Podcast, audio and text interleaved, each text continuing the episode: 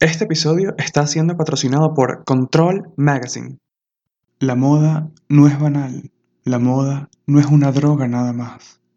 Pasión y amor, fuerza y entrega.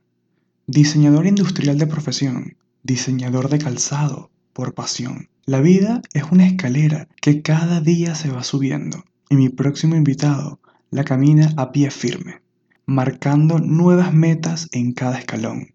Una idea siempre es original, pero es magnífica cuando la logras realizar. De antemano, pido disculpas por la calidad del audio.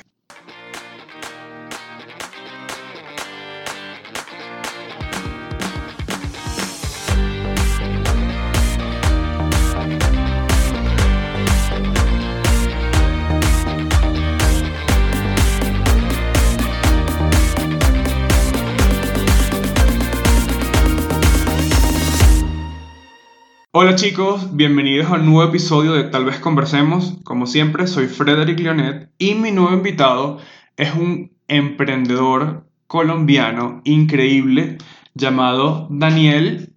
Así que con ustedes les presento a Daniel. Hola a todos. Hola Frederick, muchísimas gracias por la invitación, por tenerme en cuenta en este espacio. Eh, ya sabes que soy súper fan número uno de Control Yeah, gracias. Y nosotros igual de Sandana, así que eso también vamos a hablar, obviamente. Gracias, gracias. bueno, para empezar, eh, siempre hago como la, misma pregunta como cada invitado y me, gusta, me gustaría saber, eh, para ti, ¿quién es Daniel? ¿Quién es Daniel? Daniel es persistente, es un bogotano, joven, amante de la moda. Em, terco, eh, con mucho criterio, con, con carácter, eh, que ha podido como pasar diferentes episodios de su vida victorioso, que de alguna manera ahora se ven retribuidos en todo lo que, lo que estoy haciendo. Y se nota, se nota bastante. La, la eh, ok. ¿Y qué te hizo llegar al mundo de la moda? O sea, ¿siempre te gustó de niño? ¿O fue una cosa que de repente dijiste, wow, aquí estoy bien? ¿O cómo fue? Mm, pues mira que no, a mí desde pequeño como que veía muy lejano ese tema de la moda. Okay. Yo veía como, como cosas en la televisión, en las revistas y pues me parecía muy chévere, pero yo no lo apropié, nunca lo apropié como, como a mi vida. Okay. Y es más, yo creo que cuando, en mi adolescencia jamás como, como cortera. No, o sea, nada de lo que soy de pronto hoy. Y, y, digamos que llegó coincidencial, ya fue como cuando entré a la universidad. Eh, yo estudié diseño industrial, mm, pero yo siempre quise hacer algo relacionado con moda porque empecé a ver como muchas cosas de mi entorno, de mis amigos más cercanos de, la moda, pues era un cuento como divertido. Y ahí fue como que empecé como a, acercarme con el tema. Y fue cuando ya después de, de, estudiar diseño dije, quiero hacer algo mucho más cercano. Y fue cuando dije, pero otra carrera, estudiar diseño de modas, okay. años más, o bueno, cuatro. Dije, yo tampoco soy como tan diestro como con las máquinas y ese tipo de cosas. Entonces fue cuando encontré el, tema del calzado y ahí fue cuando creo que encontré mi verdadera pasión, siempre lo he dicho. Y fue como esa cercanía. Ok, ok. ¿Y cómo entonces eh, uniste lo que era el gusto por tal vez crear zapatos y... Bueno, más bien, yo siento que tuviste como un nicho que estaba abandonado, ¿cierto? Porque tus zapatos eh, ¿cómo ponerlo? No, no es como para el día a día de la persona cotidiana, entre paréntesis, por así decirlo, sino que son un poco más de show, más de exhibición y ese tipo de cosas. Este, pero ¿cómo uniste em, el, gusto por el zapato con, con lo que estás haciendo ahora, por así decirlo? O sea, no quiero como categorizarlo, pero sí como con lo que estás haciendo ahora. Pues mira, yo cuando llegué al nicho, llegué porque, que el nicho que pues es la, la comunidad LGBT, fue porque también lo estudié y lo analicé. No fue porque yo llegara de primera y dije voy a hacer tacones para atrás. No, fue también algo estudiado, algo que empecé. Y que obviamente pues era como latente en ese momento. Eh, porque eh, digamos que fue en las asesorías cuando empecé como emprendedor, eh, me decían, bueno, pues tienes como este componente, porque yo nombraba la población LGBT, pues hagámoslo mucho más fuerte, con mucha más presencia y digamos que ir en torno a, este nicho. Okay. Entonces dije como, bueno, empecé como a mirar y de hecho que siempre cuando empecé con esto del calzado, mis diseños no es que sean lo más convencional ni tampoco lo más clásico. Y, y eso siempre sí fue de alguna manera eh, pues explícito en, en, mi esencia como diseñador y era no hacer más de lo Siempre eran los mismos zapatos, el mismo calzado y creo que acá viene el con calzado. Creo que a veces de un tiempo para acá nos empezamos como a fijar en ese accesorio que es muy importante. Sí, total. Antes no era así. Total. Entonces, eh, creo que también como fue la excusa perfecta para poder hacer calzado. Mm. Entonces dije, cuando me encontré con, con, con, con, el segmento de las drags, que son es un arte completo, que hay diferentes clases, sí. y que creo que es lo perfecto para combinar todo lo que yo tengo como, el estilo que tengo como diseñador, aplicado a un nicho específico. Okay. Y así fue que uní esas dos cosas. Okay. Pero digamos que en resumidas cuentas fue necesidad y diseño. Ok, ok. Es como causa y efecto. O sea, siempre tiene que haber una necesidad para que haya un resultado final. Me parece muy bien y también porque, bueno, para las personas que no conocen tal vez la marca y no conocen a Daniel, eh, Daniel, o sea, la marca Sandang está en la boca de toda la comunidad prácticamente.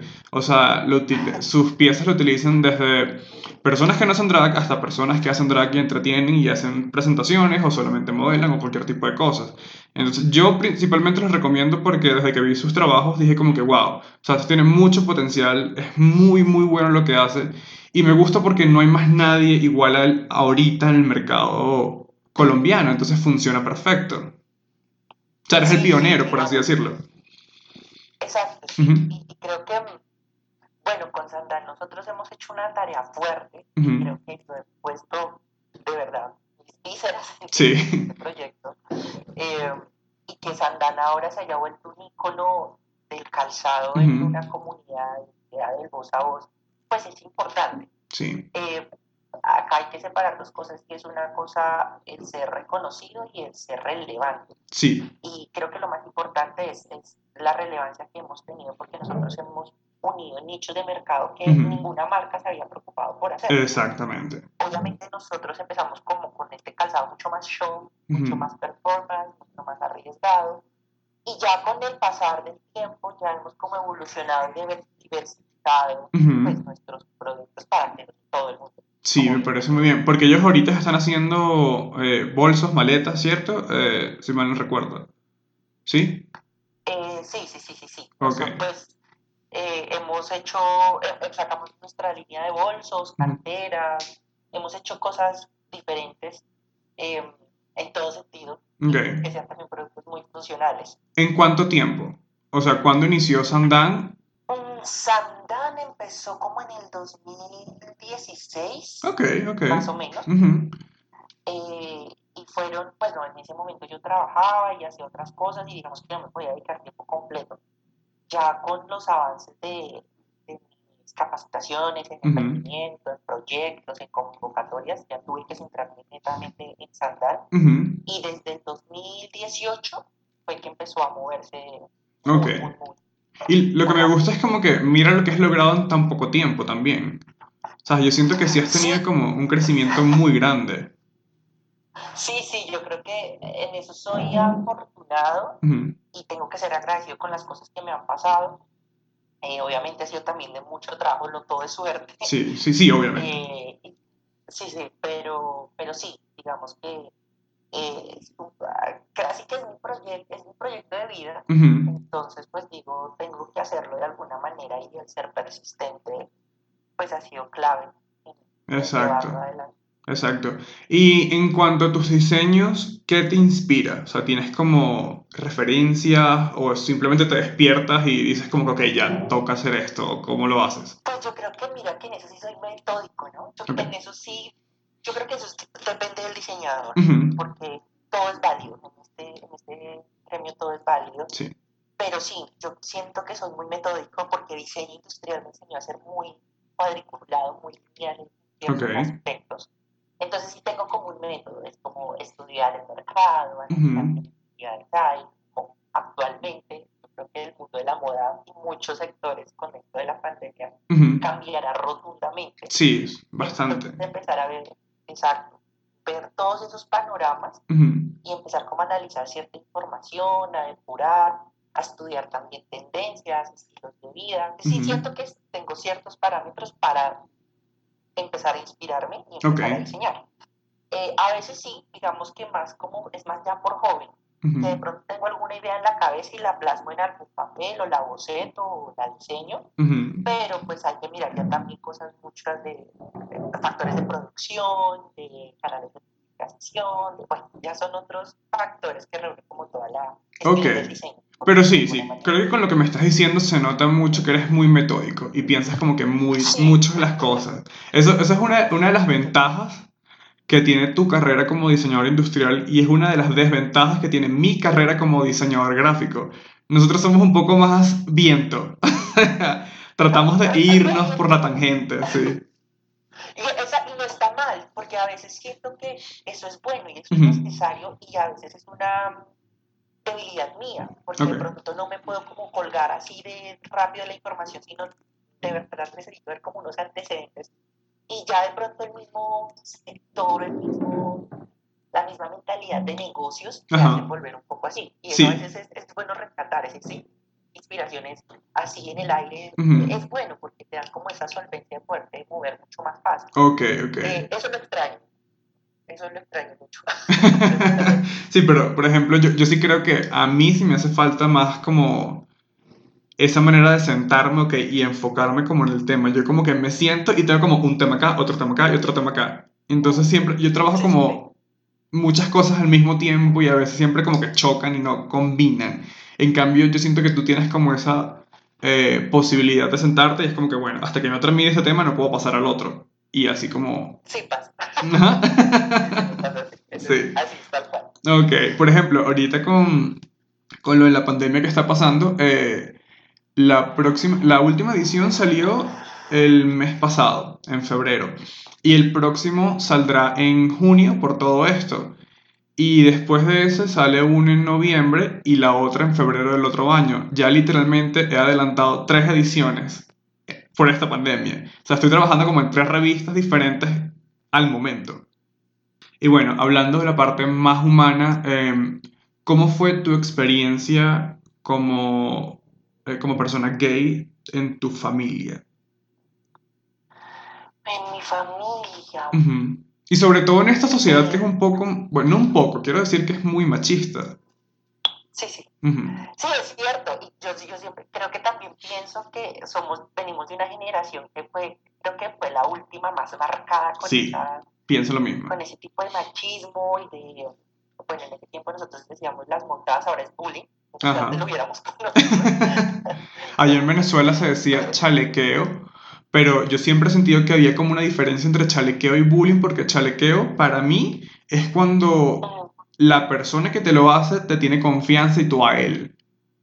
Ok. Para, o sea, exacto. Sí, claro. Yo, yo le puse esta connotación en mi cerebro. Yo como que, ok, tú me puedes chalequear por, por, mi forma de ser amanerado y todo, pero es que si, si yo te doy el permiso y la, y la, confianza de que me chalequees de esa manera, pero si no, ya me estás, ya, ya, me estás haciendo bullying, ¿ves? Entonces, como... Bueno, en el caso de mi familia, eh, yo también creo que soy muy afortunada. Okay. Eh, claro, eh, mi papá eh, es, un, es alguien que,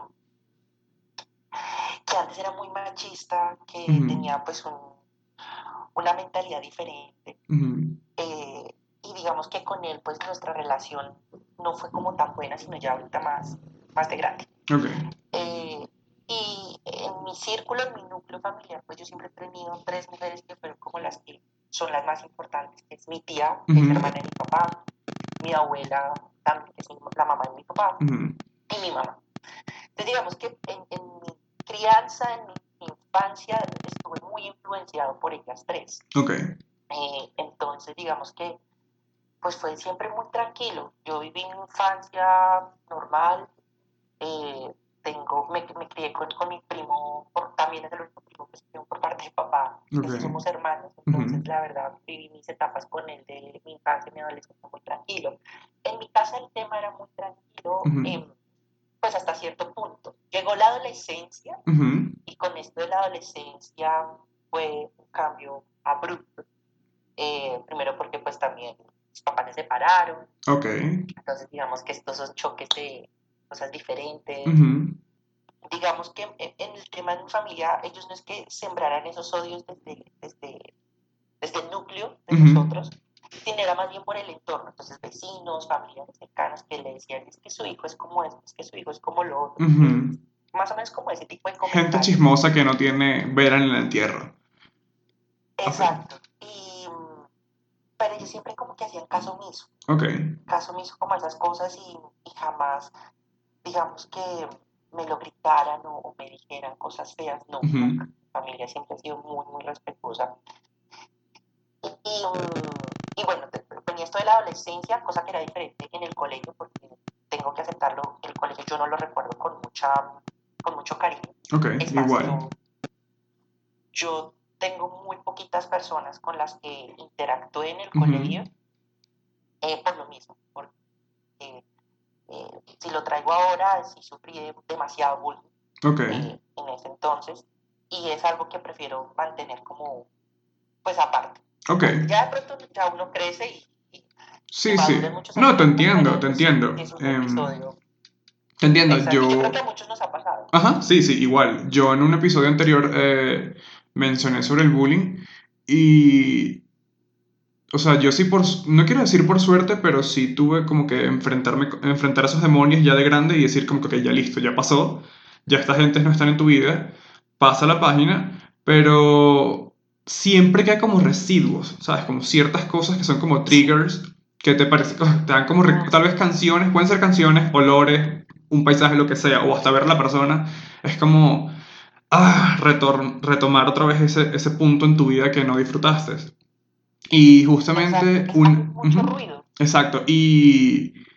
Pero yo siento que, o sea, yo estoy tratando de que este podcast también sea una manera de que las personas traten de liberarse de esa carga, ¿sabes? Porque uno nunca sabe también lo que pasó muchas personas. Em, cuando saqué el episodio con mi amiga, eh, una ex compañera de clases del colegio me escribió preguntándome y pidiéndome disculpas si ella era parte de todo lo que me pasó. Y yo le dije, no, o sea, tú por suerte fuiste una de las pocas. Y se sintió aliviada, fue lo que entendí, ¿no? Porque estaba, o sea, me escribió así como asustada y pidiéndome disculpas. Y yo, no, tranquila, o sea, tú fuiste una de las pocas que no influiste en esto, así que tranquila.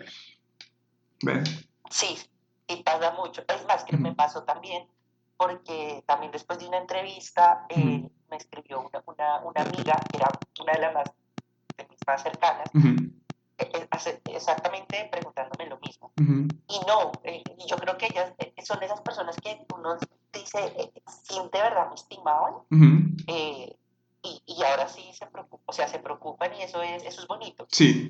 Eso es, algo que, que, digamos, uno dice, bueno, no era tan malo, porque de verdad yo creo que el colegio a veces lo de, lo en su entorno lo denigra tanto, uno dice, está pasando por la adolescencia, está a puertas de graduarse, uno dice, de verdad, yo, yo, y eso me lo preguntaba muchas veces, ¿seré buen elemento para esta sociedad? O sea, ¿de verdad voy a aportar algo? Ya con los años, obviamente, me dije, sí, sí lo era. Sí, exacto.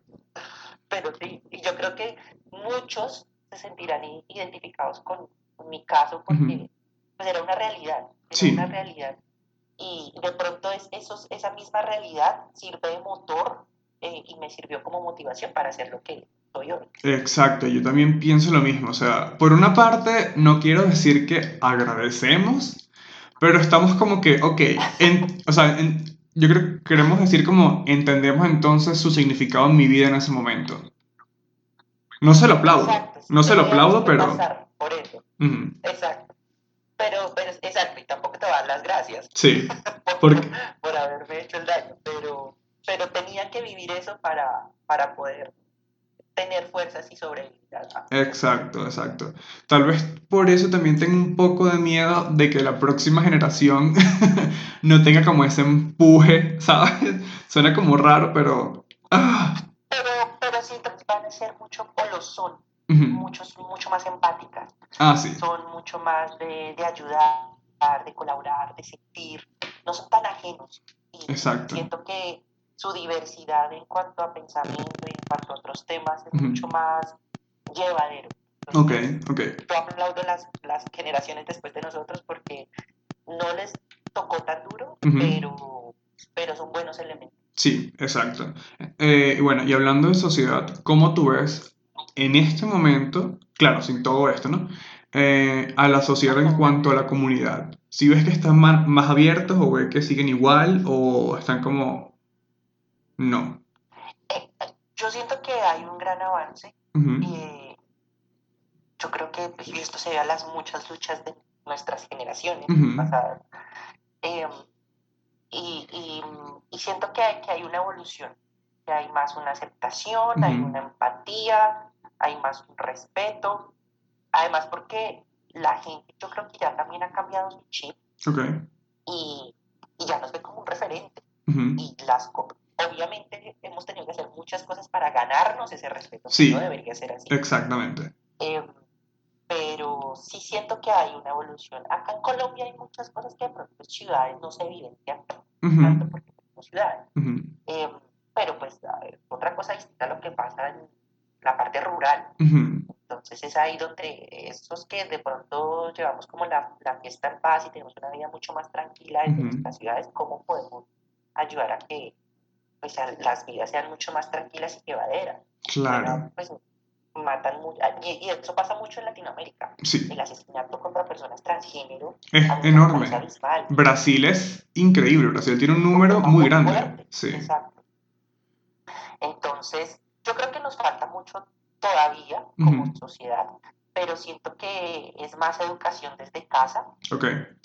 podemos empezar como a, a fortalecer esos cimientos de empezar a respetar al otro independientemente de su identidad afectiva. Exacto. Eh, pero eso viene desde casa y de los valores que nos inculquen y cómo desde nuestra educación también, porque eso no solo también en casa, sino también en el colegio. Exacto. hemos visto casos pues que han pasado, digamos que no son unos finales felices, son bien tristes, sí. eh, y también porque el colegio tiene que ver mucho en esto. Entonces creo que también pienso que en vez de centrarse en enseñar bien las matemáticas, las integrales, la física y la química, es más bien enseñar esas generaciones a ser buenos seres humanos. Exactamente, estoy completamente de acuerdo. Yo siento que, eh, o sea, porque eso también, una cosa es hablar en la casa, pero cuando eres estudiante todavía, del 100% tú pasas es tal vez un 30 o 25% en tu casa y el resto lo pasas en el colegio. Y en el colegio es donde las personas más eh, sufren tal vez esa, esa, esa violencia eh, verbal o violencia física. Y no es solamente por parte de los compañeros, sino también por parte de profesores o de directores que son tal vez eh, o son homofóbicos o simplemente son cerrados a pensar fuera más allá de su, de su pequeña caja de pensamiento, valga la redundancia. Entonces sí siento que sea necesario como tal vez incluir una materia, maybe, de, no sé, de cómo ser buen, buena persona, cómo ser una buena persona, sería eso. Exacto, sí, ponerse los zapatos del otro. Exacto. A veces hay personas que salen y dicen, no, es que ahora hay que respetarles todos y, y apostarle a todo lo que ellos digan, en el caso de la comunidad, no, no así. Exactamente, no tendríamos por qué pedirles. Todos somos seres humanos y estamos en igualdad de condiciones. Exacto, exacto. Es respeto y, respétame. exacto. Yo creo que, exacto, lo principal es eso. Está bien que tú no lo aceptes, pero sí que lo respetes. Esa es como la línea que todo el mundo tiene que dibujar. Así seas una persona religiosa, así seas una persona, bueno, una persona religiosa con una persona que no es religiosa. Es como que, ok, yo entiendo que no eres religioso, pero no voy a obligarte ni hostigarte para que creas en algo. O igual pasa también con la comunidad. O sea, si tú eres una persona heterosexual y eres y estás hablando con una persona homosexual y no la respetas por simplemente ser una persona, no por sus condiciones ni, ni por sus em, gustos, sino que por ser una persona ya estás como pasando esa línea siempre tienes que tener como el respeto. No lo aceptes, ok, pero no tienes, o sea, yo no todavía no entiendo, mi cabeza no lo procesa, cuál es el odio y cuál es la necesidad de atacar a una persona que es, entre comillas, diferente a ti. Si realmente, si todos fuéramos iguales, ¿cómo sería el mundo? Fuera literalmente, no sé si recuerdas, ¿tú llegaste a ver alguna vez Los Padrinos Mágicos? No sé, como que una referencia cómica. Sí, sí, sí. Ah, ok. No sé si te acuerdas del episodio de los de que creo que Timmy decidió que todos fueran iguales y todos, todos eran como un bulto, un bulto gris. Así fuera la humanidad, literal, si todos fuéramos iguales. O sea, no tendría gusto, no tendría vida, todo sería plano y simple. Entonces, Claro, total. exacto, entonces yo creo que también los niños, más que todo, y los adultos, se tienen que dar cuenta de que si yo soy igual a ti, ¿por qué estamos juntos o por qué estamos creando algo más allá si siempre va a ser lo mismo? O sea, va a ser muy repetitivo.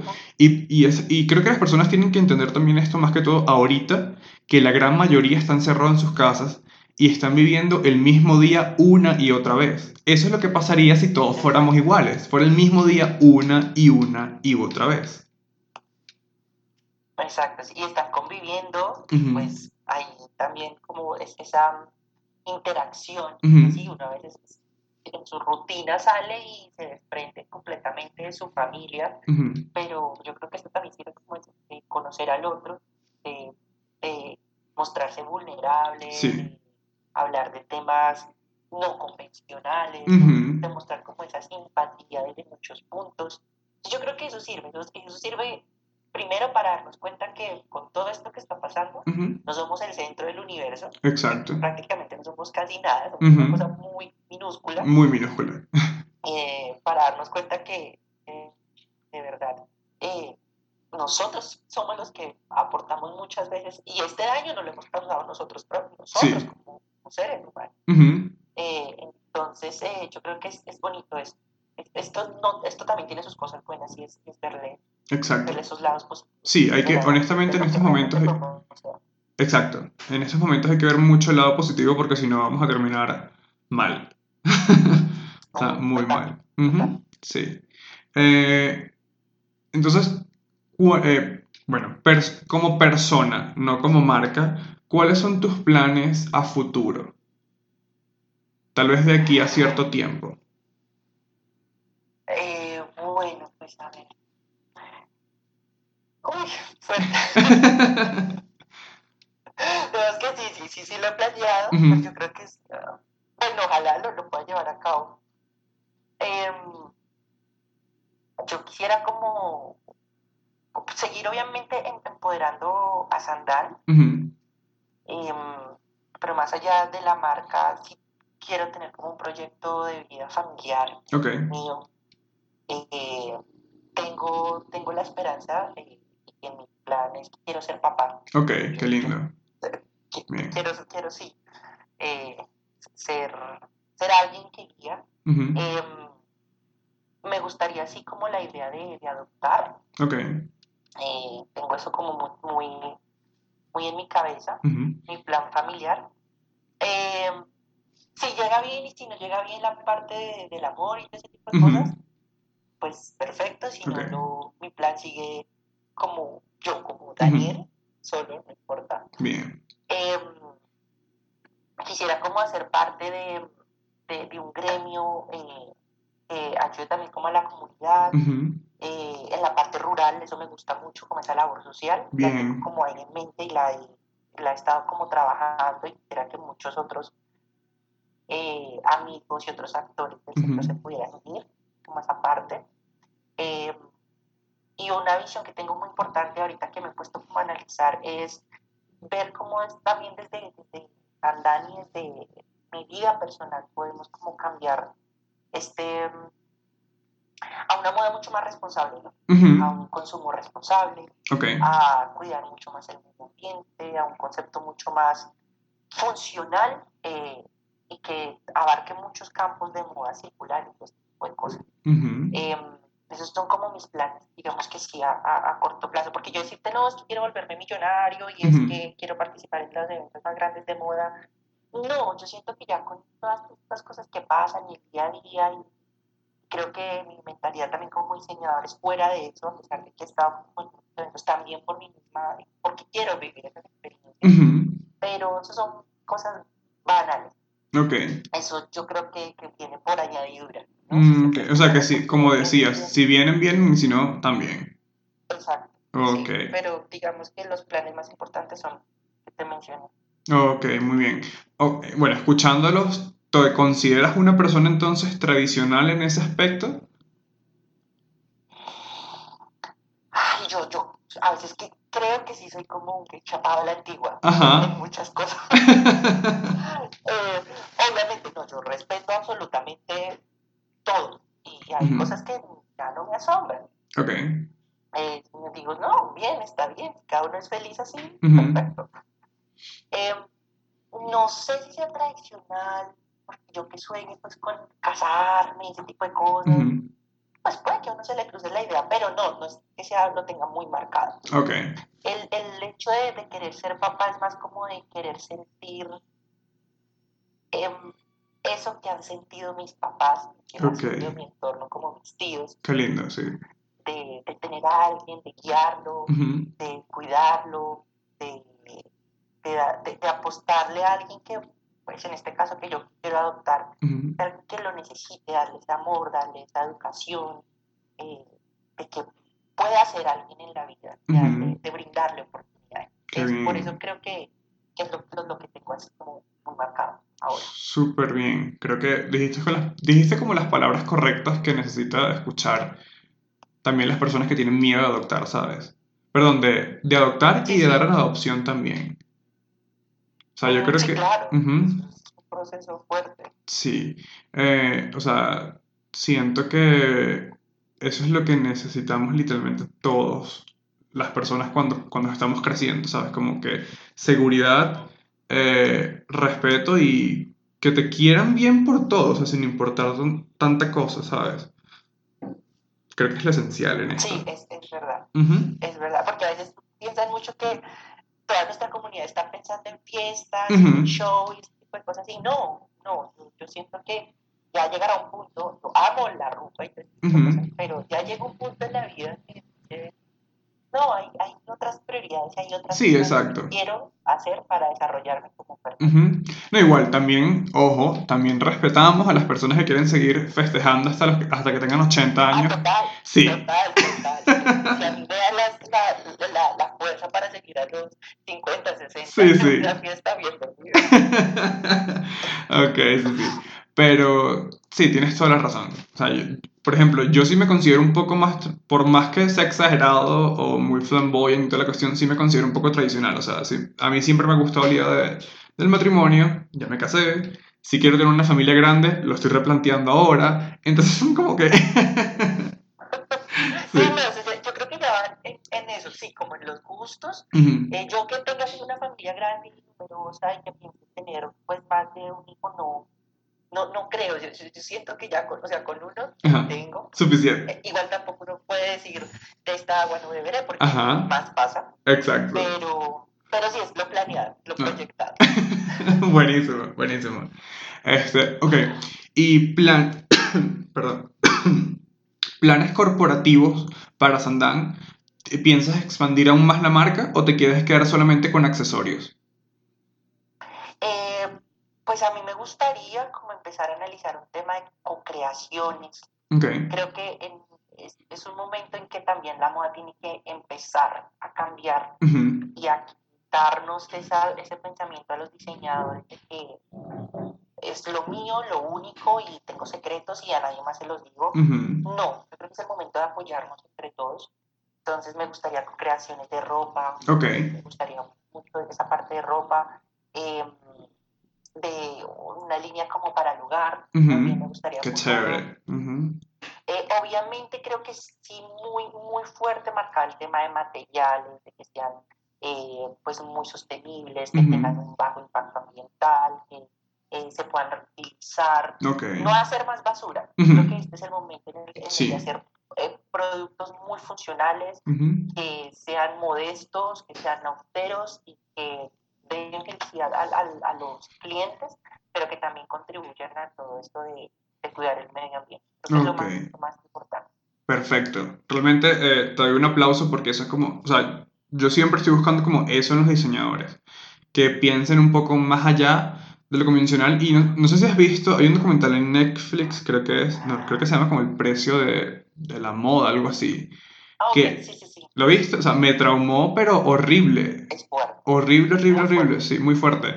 Y es una, bueno, si no lo han visto, señores que nos están escuchando, véanlo, es muy, muy bueno, en serio, te abre demasiado los ojos.